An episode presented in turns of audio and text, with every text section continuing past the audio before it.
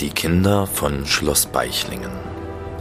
Marilyn, Fridolin und Lea sind drei ganz gewöhnliche und abenteuerlustige Kids. Die drei Geschwister sind 13, 11 und 7 Jahre alt. Was sie von den meisten anderen Kindern unterscheidet, ist, sie haben ein ziemlich ungewöhnliches Zuhause. Sie wohnen auf einem Schloss, ein tausend Jahre altes Schloss im Norden des einstigen Königreichs Thuringia, dem heutigen Thüringen. Das märchenhafte Schloss ist heutzutage auch ein beliebtes Hotel. Der Vater der drei Kids ist dort Hotelmanager und deshalb wohnt die Familie in diesem gigantischen und herrschaftlichen Anwesen.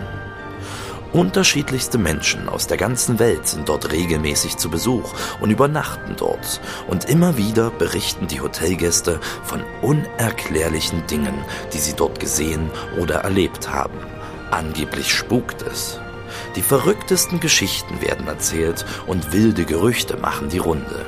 Was viele nicht wissen, nur ein Teil der riesigen ehemaligen Burganlage wird tatsächlich als Hotel genutzt. Viele Zimmer und Gebäudeteile stehen leer und dürfen von Besuchern und Fremden nicht betreten werden.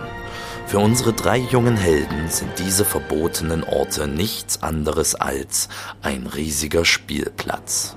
Zusammen mit ihren vierbeinigen Familienmitgliedern, einer namenlosen Katze mit silbernem Fell und Zarko, einem Wolfshund, erleben sie überall im Schloss spannende und unglaubliche Abenteuer. In den alten leerstehenden Zimmern und Gebäuden, in den Kellergewölben und auf den Dachböden aber nicht nur im Schloss, sondern auch im riesigen unterirdischen Bunker daneben, in einer alten verlassenen Schule und im Zauberwald mit seinen hohen Bäumen, einem geheimnisvollen Wald, der das Schloss umgibt. Sie begegnen dort wundersamen und magischen Kreaturen. Sie suchen und entdecken Schätze und lösen geheimnisvolle Rätsel und sogar Kriminalfälle. Dass sie auch an den verbotenen Orten unterwegs sind und dass sie heimlich Mini-Zauberer halten und züchten, das dürfen die Eltern und vor allem der Hausmeister des Schlosses nicht wissen. Und was die Erwachsenen auch nicht wissen ist, dass die drei Kinder die Sprache der niedlichen Knuffs verstehen und sprechen. Die Knuffs, die in den Wäldern rund um das Schloss leben, gibt es schon genauso lange wie das Schloss. Sie altern einfach nicht. Erwachsene Menschen kennen viele Legenden und Erzählungen über die bedrohlich knurrenden Knuffs. Sie halten sie für gefährlich. Aber sind sie das wirklich? Allerlei Schabernack und Gemeinheiten gehen angeblich auf ihre Kappe. Fest steht, für die Augen von Erwachsenen sind all diese zauberhaften Geschöpfe, die Knuffs und die Mini-Zauberer, unsichtbar.